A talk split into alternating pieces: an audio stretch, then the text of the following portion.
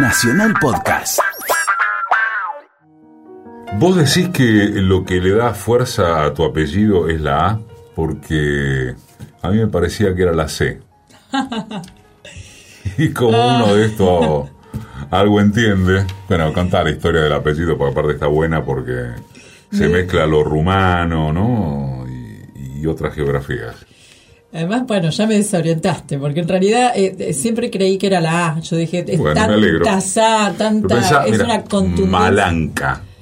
Está bien, puede ser que empiece con fuerza y termine con potencia, ponele. Y, y- y yo supongo que es un determinante, porque creo en eso, creo que este, Sí, aparte de la, fuerza de las letras, y desde el discurso de Está- Fontana Rosa, con quien yo tenía una disidencia, porque él dice que la fuerza de pelotudo está en la T. Él decía la T. Y yo creo que es en la explosión de la P. Lo mismo que la A y la C.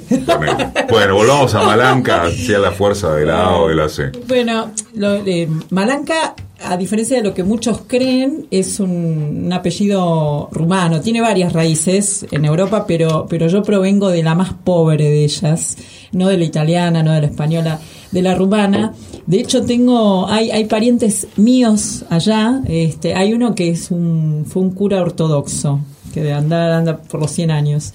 Eh, y, y- en realidad, cuando empecé a hacer la, el árbol genealógico, contacté a una, a una Andrei Malanca en Rumania, estuvimos recorriendo el árbol y logramos identificar qué tenía que, cómo, qué significaba mi apellido. Y me cuenta él que hay un villancico rumano que se canta a fin de año que eh, se llama así, Malanca, que cuenta la historia de eh, una princesa, eh, será de la época de los Ares, una llamada Melanea, que la obligan a casarse con un millonario griego rico y ella no quiere, entonces se escapa y se va con un campesino moldavo. Y eh, la historia cuenta que los chicos, los rumanitos salen casa por casa a buscar a, la prófu- a los prófugos de amor, golpean y cantan esta canción que recuerda esa historia. Y a su vez Melanea viene de la raíz latina melanda, que significa la que canta armoniosamente. Eh, cuando me encuentro con esta historia, yo dije, bueno, yo ya cantaba hace muchos años y, evidentemente dije, bueno, nada, estoy absolutamente convocada, más allá de que yo además tengo otra, otra profesión, estoy convocada a hacer esto, estoy además encausada eh, por el apellido, por el deseo y bueno, nada, sigo en el arte. Un clásico. Ya un clásico. Ojalá que una renovada costumbre como ritual del despertar dominguero.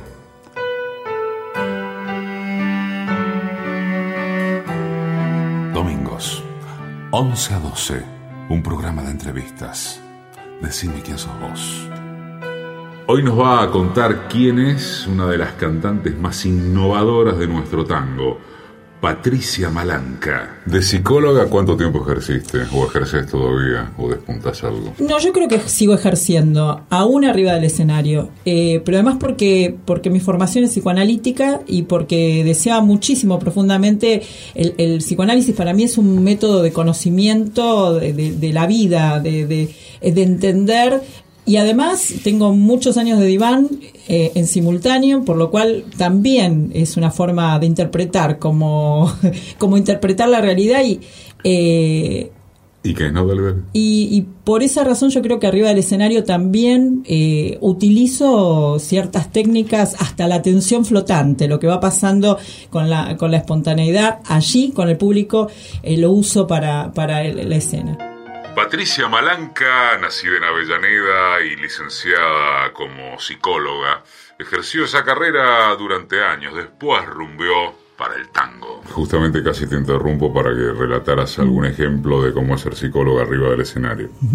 Una vez eh, yo me recibí a fines de los 90 y estaba en la facultad y mm, había escrito una, un artículo sobre, sobre el hecho artístico y el hecho psicoanalítico, un, un comparativo. Y, y Taust en ese momento lo toma este, en clínica de adultos y me invita a que lo presente, era el último año de la facultad donde se, se egresaban un montón de alumnos este, que lo presentan en el escenario. Entonces, cuando estaba ahí arriba, me dice, bueno, la compañera va a cantar, este, va, perdón, mira que fallido. La compañera va a, presentar un trabajo que hizo sobre el shortista. Y entonces, ¿qué quieren? ¿Que cante o que, que cuente? Que cante. Y yo creo que a partir de ahí mis propios compañeros de clase eh, me marcaron el camino. En el escenario pasa lo mismo. Me parece que, me pasan las dos cosas. Tengo que contar a través de mi canto. No, no soy ingenua, lo que digo y lo que hago y lo que elijo para cantar eh, tiene un sentido no solamente histórico, sino coyuntural. Eh, no, no, mm, por ejemplo, he decidido no cantar Discepolo en una época, hasta Discepolo no lo cantaba, no cantaba Cambalache hasta hace dos años atrás, y me parece que este es un momento para volver a cantarlo. Eh, Tormenta, o sea, como, como que las elecciones de, de, de las um, de las letras, de las poesías, tienen que ver con, con, con las coyunturas y eso también es parte de, de mi formación. De tu infancia, no sé hasta cuándo, en Avellaneda, en un barrio obrero. Necesariamente tenía que salir una mina como vos con gusto por cierto tipo de tango, no cualquiera, o rock. Esas eran las dos posibilidades. Eh, sí, además se coló en el medio la trova cubana, o sea que me hizo más complejo todo, porque yo creo que soy un, un sujeto parido en ese lugar. Hay un videoclip que hice hace poco en, en exactamente en el terraplén donde me crié, donde miraba todas las tardes cuando volvía de un colegio privado de Avellaneda y yo era un, poco el, bicho raro, era la pobre en un colegio de ricos. Eh, no lo digo con resentimiento, digo que me, pasó eso porque tuve una madre que aspiraba otras, aspiraba cosas, este, y, y bueno, y yo me quedaba lánguidamente esas tardes mirando ese terraplén, tocando la guitarra, y, y, en realidad no, no me fui mucho más lejos que eso. Hice un videoclip hace poco recordando ese, ese, ese momento de la infancia, abrazándolo de alguna manera, y después me quedé pensando que, eh, que no podía haber salido mucho más. Yo eh, en los 70, ahí en esa zona, era una, una niña em, y, y, en la cuadra de mi barrio desaparecieron, este, era una cuadra muy, muy eh, convulsionada, había donde había conventillos que alojaban a montoneros, a gente del ERP. Hubo un episodio con Carlos del Río, digamos, unos, unos muchachos desaparecidos, montoneros, a la vuelta exactamente de mi casa. Entonces yo me crié en ese clima. Hasta se dio cuenta mi mamá, que alquilaba piezas a docentes, que ella también fue, le alquiló habitaciones a montoneros. Entonces, en ese clima, donde escuchaba eh, te escuchaba vos, la radio, mi mamá te ponía voz. Es bueno o es malo porque dice que estoy muy viejo, nada, para, Te ponía voz. Eh, era todo tan raro. Mi papá escuchaba tango, mi vieja escuchaba, em, em, eh, empezó su cosa, bueno, escuchaba la RAL, escuchaba cualquier, nada, había todo mezclado, había folclore, había rock, y los vecinos debajo de mi casa, que eran también tipo conventillo, una casa tipo chorizo, donde había una arriba y una abajo, y se escuchaba, venían de misiones y gritaban, ¿viste? cantaban y escuchaban este, eh, canciones del litoral. Entonces, en esa mezcla, en donde escuchaba tu voz, a mi mamá, a mi papá con el tango, era imposible que surgiera otra cosa. Este, y además, en ese clima convulsivo, era, era eh, creo que soy claramente un sujeto parido en toda esa cuna de situaciones. Malanca trabajó mucho en el Estado, condujo programas sociales de abordaje territorial, como el programa Buenos Aires Presente, y fue la directora de Cultura, entre otros cargos, el último, el de directora de Cultura, aquí en Buenos Aires, desde 2011 hasta 2016. Cuando salís del secundario o en medio de, ¿Te imaginas haciendo qué? Salí absolutamente desorientada. No tenía ni idea qué quería. Este, quería cantar. Yo, yo, tenía como una. Decía, pero además. Eh, pero no necesariamente sabías que ibas a vivir de cantar. No, exactamente, porque había un mandato muy fuerte de, trabajar. Mi, mi familia era. Eh, se trabajaba, era no veía a mis padres por, por como le pasó a mucha gente, a muchos chicos, eh, producto de bueno del esfuerzo, el trabajo, el trabajo. Mi papá era fue este, un laburante este, así como compulsivo y mm, arreglaba, bombas de, nafta, carburadores, ese tipo de cosas, pero además porque tenía pasión por lo que le gustaba y además lo que heredé fue la pasión, que eso es otra cosa que agradezco muchísimo a mis padres. Milonga de frases hechas, milonga en semiología, populismo y geografía, garabato en camiseta, pregunto a don Wikipedia y al lado de los tomates habrá usted querido decir verdura, ajuste y remate. Exploro otra explicación, dando pelos y señales, como Lima Nueva aprendo economía y debate. Es cantautora, es psicóloga, es una disruptiva con el tango tradicional y está contando por qué y quién es. Patricia Malanca. Siempre hablaste de tu amor por la Tana Rinaldi, pero remarcás que quizás es más fuerte en cuanto a lo que te trae, y me gustaría que lo cuentes, eh, Ada Falcón.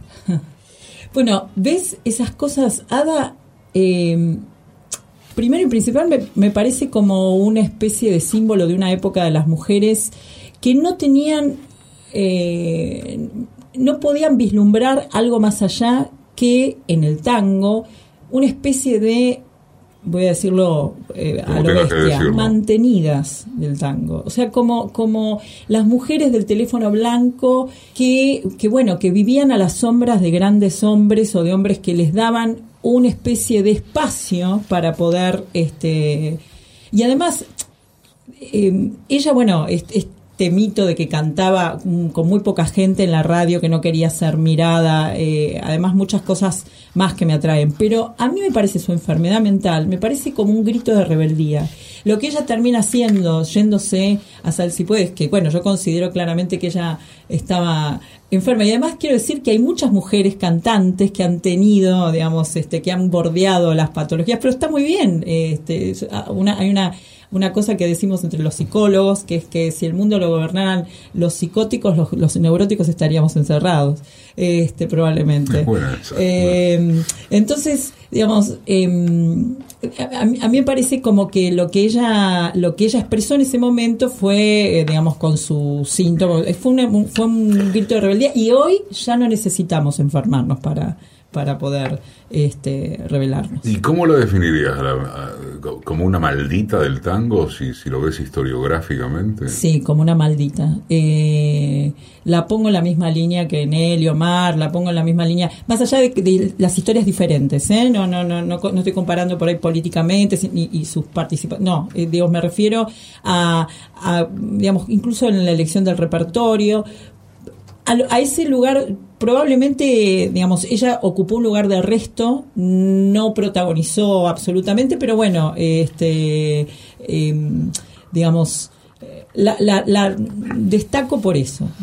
¿Y qué otra, qué otra gente de la historia del tango, de la historia, después hablamos de, de acá para un cachito atrás y sobre todo de acá para adelante, eh, ¿a quiénes más pones en un en un puesto de relevancia por la razón que fuere. Por ideología, por letrista, por presencia en el escenario, por lo que se te cante. Y del de hoy... Eh, de, cuando se te cante. Eh, bueno, yo admiro mucho... Eh, digamos, hoy en día es, Dolores Solá es una mina que admiro, pero además yo tengo uno, una especie de de frase que uso con la chicana, con el grupo que ella integra con Nacho, que es que son como mi nave insignia, ¿no? O sea, como que, bueno, ustedes avanzan, avanzamos todos los que creemos en este tango maldito. Eh, eh, ese adjetivo me parece clarísimo para identificar o, me gustaría que se pueda utilizar para identificar ese tango que hacemos nosotros, que no es el tango oficial, no es el tango eh, que deleita a, europeos, es el tango que, este, que hoy es disruptivo y va con el rock. En esa línea también rescato a, un montón de artistas, por ejemplo, a Osvaldo Peredo, que, el, cantor escuela, que además vive como dice que hay que vivir.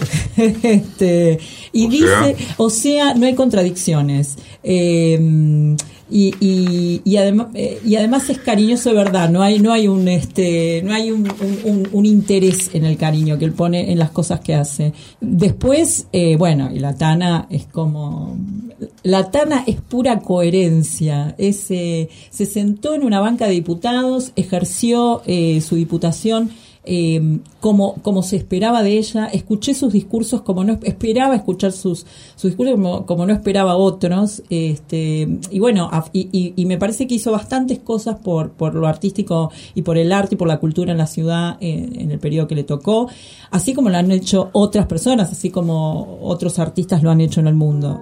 Estamos con vos por Facebook en Decime quién sos vos programa de radio. Vos decís que el futuro más inmediato del tango está en la eh, fusión, así se dice, con ritmos latinoamericanos. Sí. Que el último que dio el gran paso, el paso más, fue Piazzolla. Sí.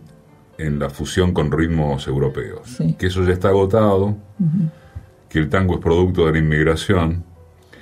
Eh, y que por ejemplo hoy en los conventillos, que tal vez son las villas, lo que se funde es música latinoamericana, Paraguay, Bolivia. Eh, y que para vos eh, la fusión, el futuro tanguero está en eso. ¿Por qué tendría que estar en eso y no en conservarse como es? ¿Por qué tiene que avanzar fusionándose el tango? ¿Se entiende la pregunta? Sí, eh, está bien que haya algún sector conservador, no me opongo. Me, parece bien que hay una... Conservador no necesariamente es una mala palabra, no, eh, perdón, en el sentido... Religioso que estamos hablando, claro, bueno. Ponele que haya que hacer un poco de misa pero también hay que hacer un poco de procesión. O sea, eh, está bien que se repita, que se reitere, que cantemos este, como dos extraños, la última curda, Malena y, Naranjo en Flor. Está bien, porque además son autores maravillosos del tango que de alguna manera se reactiva su historia en la medida que nosotros los cantamos. Pero también necesitamos hacer crónica de esta época. Y la crónica de esta época es que nosotros somos hijos del rock. Em, los que estamos cantando en esta época, es mentira, no somos este, paridos en la década dorada del tango entre el 45 y el 55, no nacimos ahí, eh, para nosotros es un perfume, una fragancia, pero es un relato, no es nuestro, nuestro ser ni nuestra identidad, nuestra identidad es el rock, es el rock por lo que sea, porque porque porque en el 80 estaba prohibido eh, y, ni, siquiera el rock, te decir, el rock en español, porque eh, digamos, a mí me cuesta hoy ser absolutamente fan de, grupos de, qué sé yo, como no, soy ni, ni bitlera ni, ni rolling stonera. Soy eh, realmente soy una, una fanática de, los grupos nacionales, desde Los Redondos, pasando por Charlie, Fito, o sea, es como, es mi música y mm, y me preformó ahí. Entonces, claramente, este, eh, yo suelo decir que a mí me parece que hoy el mundo del tango es la verdadera eh, revolución o es el espacio, es el rock de nuestros tiempos, porque el rock está tan industrializado y sus letras, sus autores están tan perdidos en tratar de no decir lo que quieren decir para que los puedan... según vos el rock perdió todo rasgo de rebeldía, si se quiere. Sí porque los pibes hoy, como ellos sí se criaron en, el, en, la época del rock, eh, y además aspiran al rock industrial, aspiran a poder vivir de eso. Entonces están queriendo decir lo que una industria les pide que digan. Y en cambio nosotros los del tango sabemos que no vamos a, sacar el cuello más allá de que nuestro cuello está a una altura de, nada, de un pañuelito de una corbata. Entonces, eh, por esa razón podemos decir cosas que en el rock no se dicen. No, no, no vamos a hacernos millonarios cantando tango. Ni está nuestra expectativa. ¿Qué se dice? A ver, contame.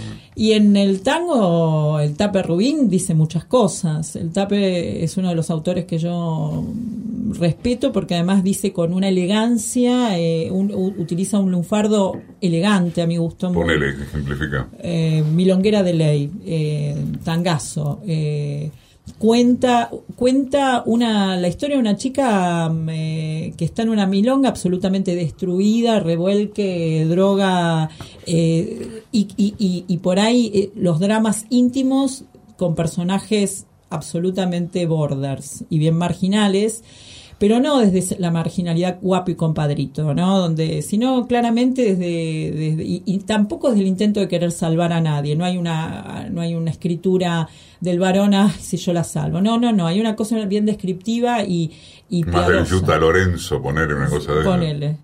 Eh, bueno, y Acho Stoll, Acho Stoll es un exquisito, es un exquisito con sus relatos y sus historias de...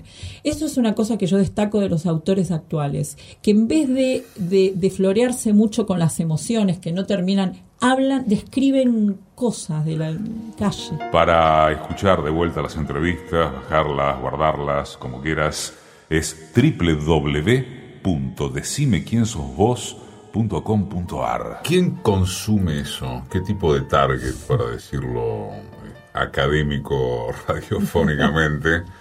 ¿Y cómo se va reproduciendo si es que se reproduce ese tipo de público al que ahora aludirás? Porque no, no suenan en la radio, no. para la tele no existen, no sé en las redes, uh -huh. eh, pero no habiendo ese tipo de soporte de difusión, más bien que pensás en aspectos generacionales y de, de boca en boca. Uh -huh. ¿Quién consume esto?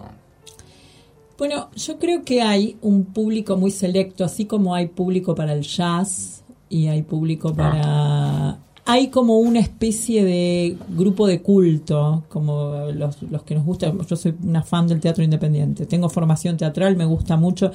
Entonces, como hay ese, y, que, y, a los que nos gusta ir a descubrir especies de cuevitas donde se hacen en habitaciones eh, performance muy eh, exóticas. Bueno, ese público probablemente... Ese público tipo tribu. tribu es el público que va a buscar el tango actual. Que además es el tango que, eh, que probablemente dentro de 10, 15, 20 años lo cuenten como, ah, ese momento histórico en donde había un montón de gente como una especie de máquina del tango que producía eh, eh, yo siento que ya formo parte de ese, de ese grupo, eh, digamos, porque bueno... Esa tribu.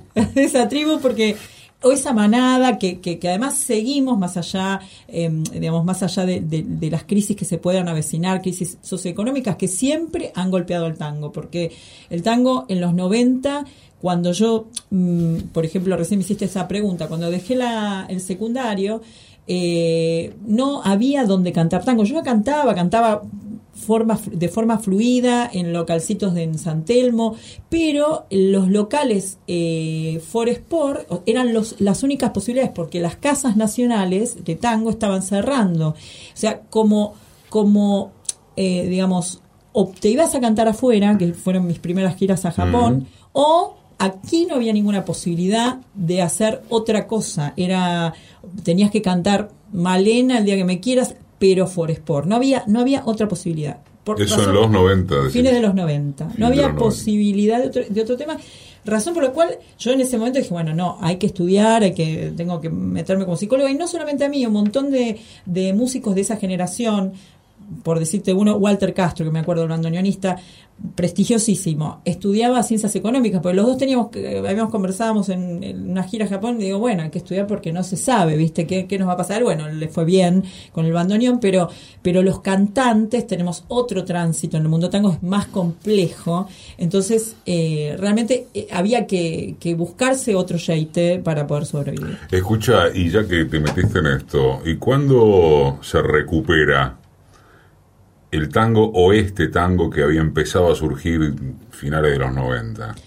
Bueno, ahí aparecen los héroes, los que los héroes este, que empiezan a, a reconstruir, qué sé yo, eh, eh, por ejemplo, la gente de, bueno, Julián Peralta, las orquestas de La Fernández Fierro, Ajá. esos músicos empiezan de a poquito a, este, a, tratar, a, a armar manifiestos eh, de reconstrucción del tango a partir de ciertos ejes. Ellos, yo me acuerdo haber ido a caminar en la feria de San Telmo y ver a los chicos de la Fernández Fierro cargando el piano, o sea, como, como cierta, cierta lírica en función a y épica en función de eso, de, de, de revivirlo, pero agregándole un instrumento nuevo y respetando, por ejemplo, bueno, no vamos a tocar con piano eléctrico, vamos a tocar con piano. Ah. Este, esos de las, las orquestas típicas lo plantearon como una especie de, de, de constitución.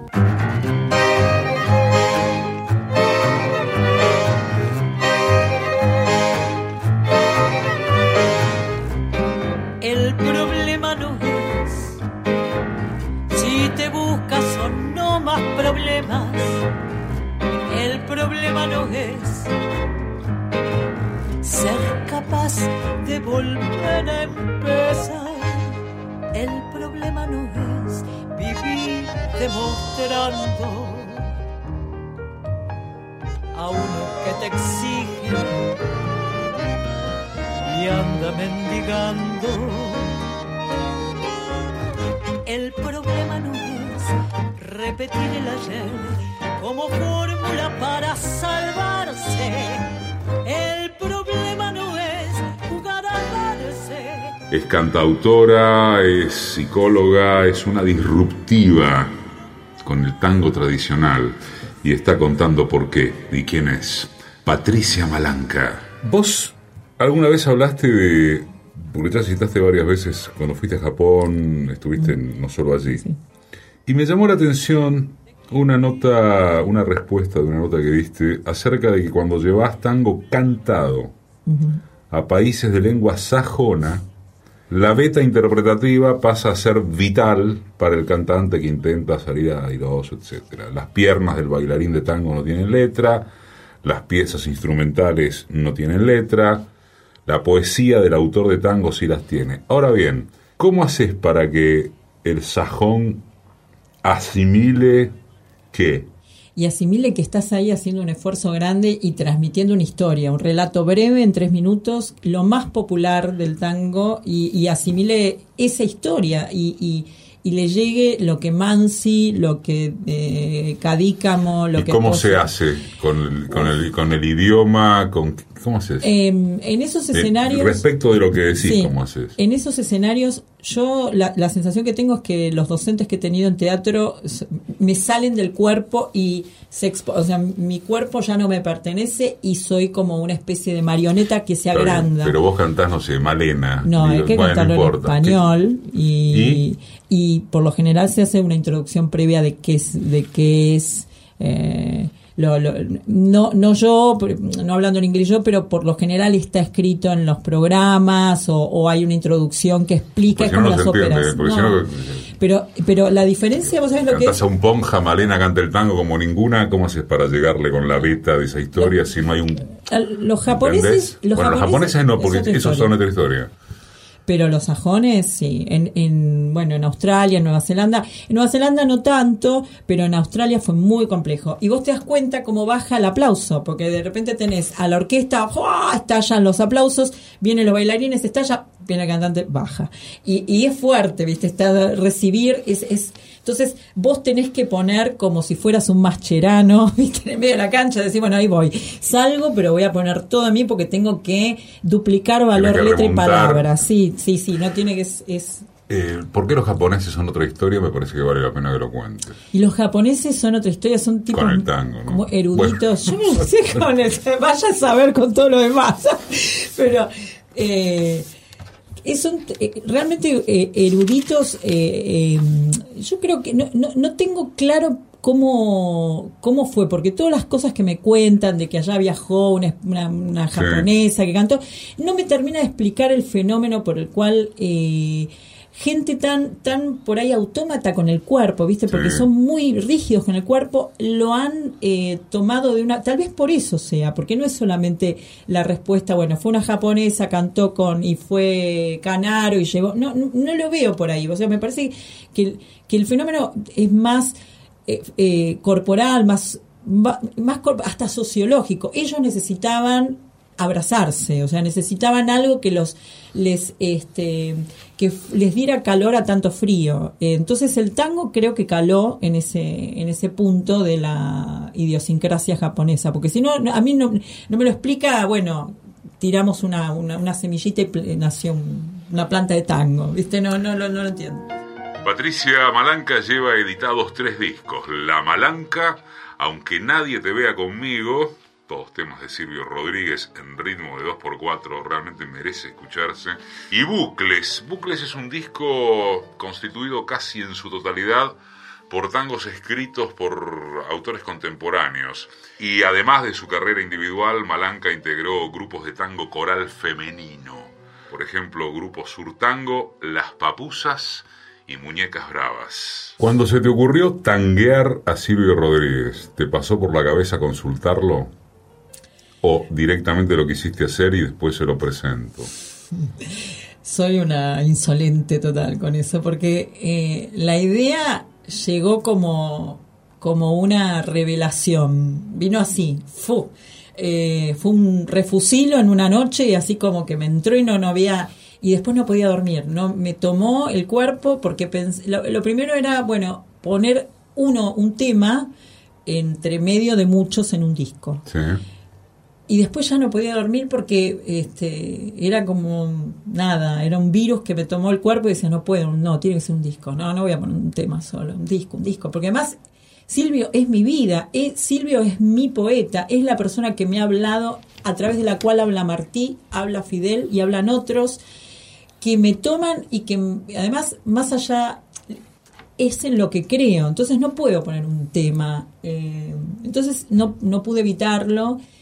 Eh, hicimos, lo convoqué a Martín Elizalde, un cantautor también muy exquisito, que está dentro de una trova de cantautores que andan en el mundo pop rock eh, que yo le canté algunos temas a él, entonces le propuse producir el disco y le propuse esto de versionar en tango. Me parecía interesante que alguien del rock lo hiciera y que además gustaba, le gusta el tango, entonces era como una mezcla que me parecía respetuosa, respetuosa e y, y, digamos, consolidaba algo en lo que creo.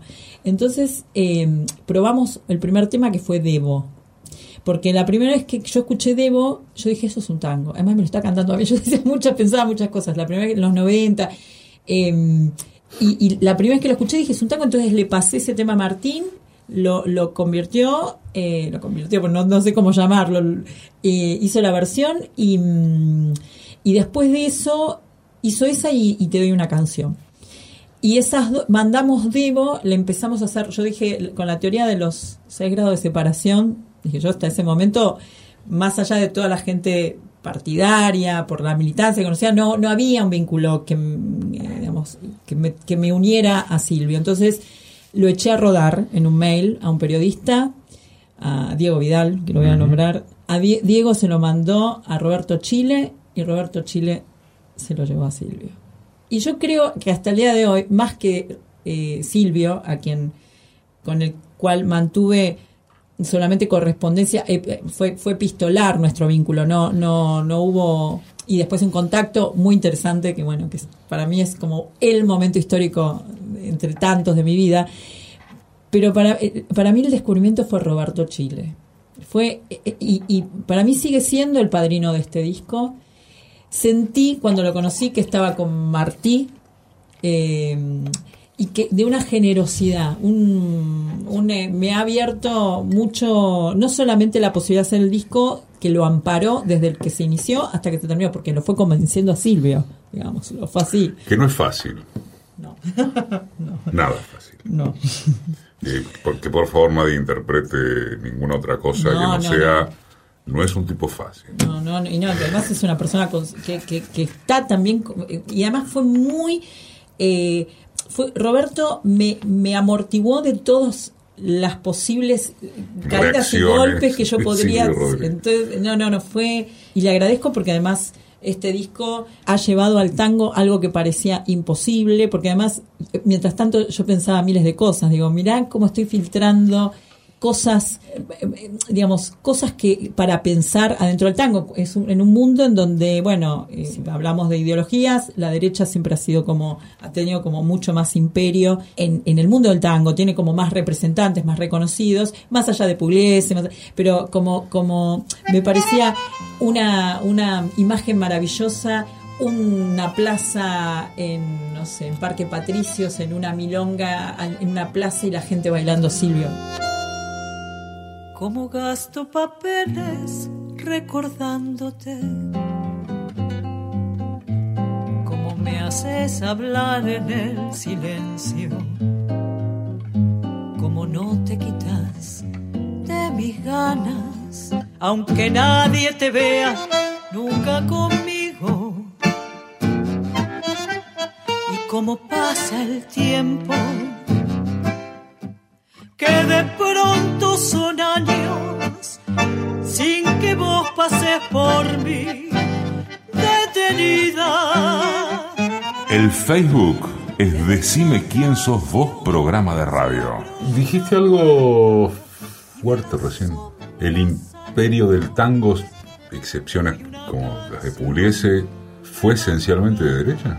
Claro, claro que lo es. Es muy difícil eh, disputar ese lugar. Primero porque mm, el tango, mm, más allá de su beta popular, también tuvo un principio disciplinador de muchedumbres, esto del hogar, eh, el barrio versus eh, las luces del centro que te podían desviar de ese deseo de, de, no sé, de estar en tu casa.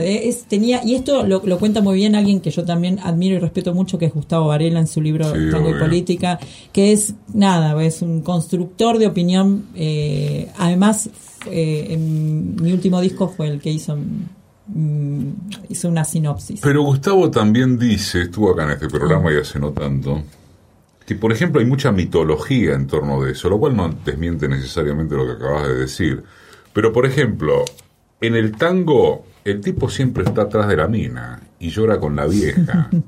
Eso contradeciría en parte que siempre fue un imperio de derecho. sí, eso, eso es, eh, el, hombre, el hombre, no quiero caer en generalizaciones ni soy un estudioso del tema, estoy citando a Varela. El, el tipo, tengo tangos famosos y, y el tipo es un pollerudo.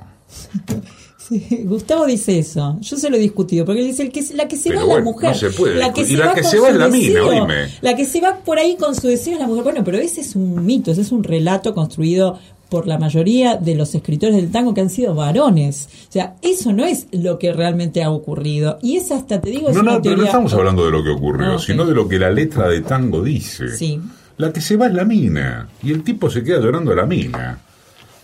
Es un aspecto. Eh, sí. Todo, acabas de mencionar otro que son también sustantivos. Pero digo, me parece que está más repartido. Bueno, en cualquier caso, vos decís que por fuera de estas excepciones, si, si se quiere, cuando hablamos de tango, vos lo decís en el sentido de la letra de tango. No, no solamente la letra, digo que, eh, digamos, el tango fue utilizado, vos pensás que en una época que imaginaria que nosotros no vivimos, que yo no viví, el tango era la única música en la mm. Argentina. Era lo único que se escuchaba, eh, si caminabas por la calle y abrías una ventana y la gente cantaba tango, escuchaba tango. Imposible imaginarlo hoy. Entonces, creo que también fue un vehículo eh, en, en el cine en aquella época de disciplinamiento y especialmente, eh, digamos, especialmente en la, en la época del 30, no tanto después entre el 45 y el 55 hubo más ejecutantes, pero las concepciones de las letras se hicieron previamente. Entonces, eh, yo creo que, que, bueno, que sirvió, digamos, poner esta cosa de la... que, que, yo creo en eso, ¿eh? creo que este, sirvió para, para disciplinar y después se consolidó en esa estructura familia, sociedad y Estado. Entonces, eh, le sirvió para generar una, una, mm, una no sé, una clase obrera y una burguesía con, un, con una concepción eh, donde, bueno, lo malo era eh, revelarse de ese bien que el hogar, la familia, el barrio, el, no sé, el balconcito y el malbón te, te ofrecían. Malanca es una de las integrantes de Gotantropic, el único programa de tango fusionado con otras músicas que se emite por la señal comunitaria Urbana TV de la Villa 31. Se puede ver los sábados de 13 a 14 por Urbana y por el canal de YouTube. caemos necesariamente en cuando, en cuando sos directora de cultura, acá en Buenos Aires desde 2011 hasta 2016. Sí. Pero vamos a la previa. Eh, ¿Dudaste cuando te ofrecen el puesto? Lo pregunto porque se supone que no das ni, eh, como dicen los franceses, ni el psiquic ni el physique du rol de una funcionaria. eh, pero lo fui antes también, ¿eh? Fui directora de, de, de, en salud, en el Ministerio de Salud, y fui directora en, en el Ministerio de Desarrollo Social de la ciudad. Bueno. Eh, Otra cosa es asumir formalmente, está bien, como directora de, directora de cultura. Pero vos sabés que en la legislatura, em, que es el poder legislativo, es el ejercicio de ahí es como una intendencia o una gerencia en un ministerio. Y, era muy interesante, me pareció un desafío interesante porque además sabía que eh, es acá, es la, legislatura es Monumento Histórico Nacional, fue el lugar donde Vita desarrolló su tarea eh, como en, la fundación.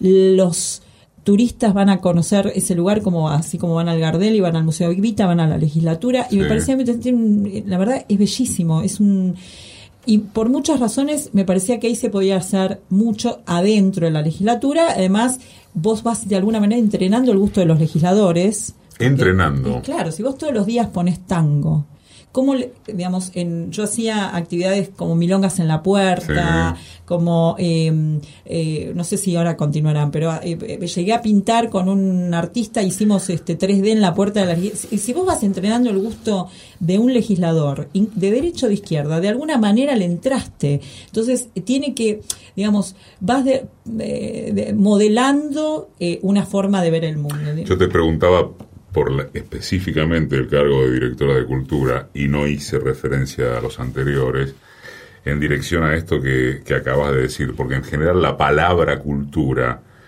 cuando se la asimila o cuando se la nombra respecto de lo oficial, es asimilada, por eso te hice la pregunta así, a es una cultura armada, uniformada y hay que romper demasiado. En ese sentido, quizás me expresé mal, te pregunté si habías dudado antes de, no, agarrar. No, eh, yo, yo tengo una, extrema confianza, me gusta mucho la administración del Estado, o sea, eh, ah. más creo en el Estado, soy soy como muy, muy, muy, muy defensora del Estado. Entonces, cada vez que he asumido un cargo público, lo he asumido eh, con total responsabilidad y con las ganas de poner, este, de, de, agrandarlo, de, de, expresarlo. De una, yo siento que puedo ser una, una comunicadora de lo que es el Estado em, y, y, bueno, y aún en, en, el Poder Legislativo y como lo hice en el Ejecutivo.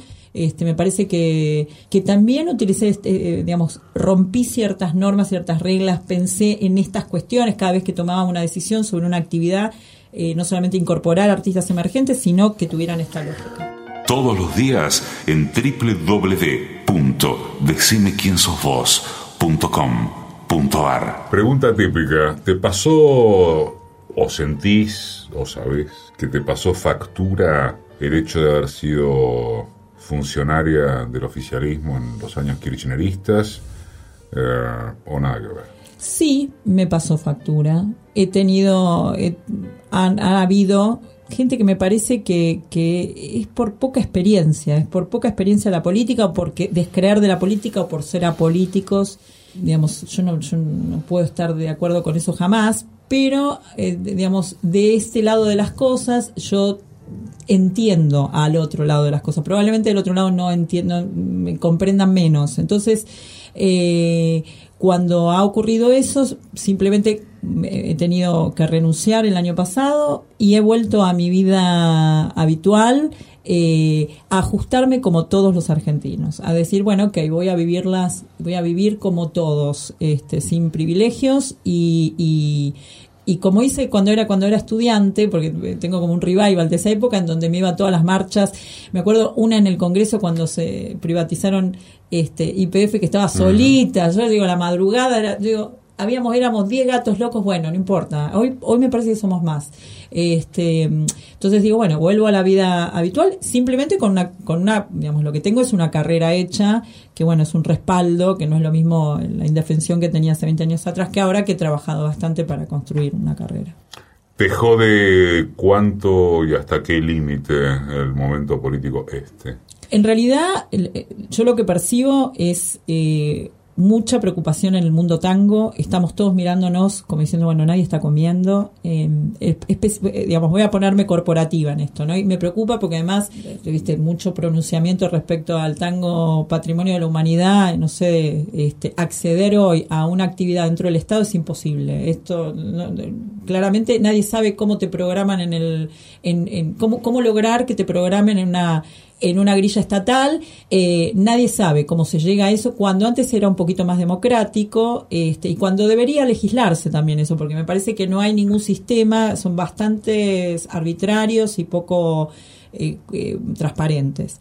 Em, por otra parte, las casas de tango están con muchísima dificultad y entonces ¿Cuál es el riesgo? De caer nuevamente en hacer tango for sport y empezar eh, for, Export y empezar con, nuevamente en la misa perder la, posibilidad de crear. Porque lo que nos ha permitido estos años es ser creativos. Es Yo he compuesto mis tangos eh, los, y, hasta los compuse y me atreví a, incorporarlos en mis discos. Entonces, eso o a, o a la fusión con, con, Silvio o a la fusión que estoy haciendo ahora con, con Rebético, digamos, pero son cosas que han acontecido con la posibilidad de, de a, los artistas lo que nos ha dado estos 12 años últimos, que pasaron, eh, menos el anterior, de, de, la creatividad, de ser libres para crear, eh, que no va a acontecer ¿Vos sentís que la libertad está la libertad en sentido creativo está recortada porque así, porque a eso compele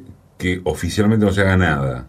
Exacto. No, eh, digamos, en la medida que nosotros estamos preocupados por qué vamos a comer, no vamos a poder generar nada. Tal vez, viste, como no sé, como las artistas de, Francia de la Revolución, este, no sé, estemos con un pedazo de pan y escribiendo sobre la, la, miseria, pero no, no, no, no, no me parece que debamos llevar, llevar a eso habiendo avanzado como avanzamos. Me parece que hay que poner un límite, un coto, decir, bueno, basta. O sea, está bien un poco y, y, siento que está coartando libertades de, expresión, sí, claramente, porque no es lo mismo hablar, bueno, eh, eh, de las necesidades que hablar de otro tipo de necesidades artísticas, qué sé yo, puedes hablar de, de, de las necesidades del alma, de las necesidades del intelecto, cuando tenés la panza llena. Si no, tenés que volver a hablar de primeras necesidades. Y volvemos un poquito con la metáfora más atrás. Está bien,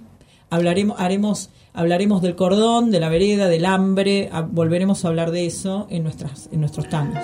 Patricia Malanca es Premio Fondo Nacional de las Artes por su proyecto Fusión de Tango Rebético. Rebético es un género musical griego, habitualmente comparado con el tango, el fado o el blues por su origen y su temática. ¿Te esperabas esto o te parece que tiene algún grado de llamarle agresividad que no era que no era previsible? No, eh, digamos, mira, mira lo, que entendí primero es si esperaba, pensé en si esperaba que perdiera el proyecto que yo apoyaba. Sí pensaba que iba a perder, que no, que nada es eterno. Este, no esperaba esta agresividad. Pensaba, claramente yo creía un poco en esta cosa, bueno, hay que, a ver, eh, hay que estar un poquito afuera, como dice Jorge Alemán, hay que estar, eh, ¿por qué no? Eh, volver a las bases, ¿por qué, no, ¿por qué tener que estar todo el tiempo encumbrados en un cargo? Me parece muy bien, pero además uno es, es en donde es, en donde se puede ser. Entonces, eh, eh, la verdad que este, estos golpazos, de, que además me indignan, o sea, me indignan, eh, creo que si, si fuera chiquitita y no tuviera la vida que he tenido, también estaría indignada, qué sé yo, me, indigno como un adolescente, porque... Eh, porque los, los, espacios están vedados, porque eh, porque no hay no hay lugares artísticos, porque veo a compañeros a actores eh, tratar de inventar algo para juntar unos mangos, bueno, una horita así, desesperados, es, es muy, muy, muy triste. ¿Cómo te resulta el proyecto de Gotham Tropic que ya ha vuelto, ¿no? En, en, en, la grilla de la TVA que tanta gente, la inmensa mayoría, no sabe qué está o cómo funciona, y por el canal de YouTube. Digo porque tiene que ver con mucho de lo, bueno, con parte de lo que se ha hablado en esta nota.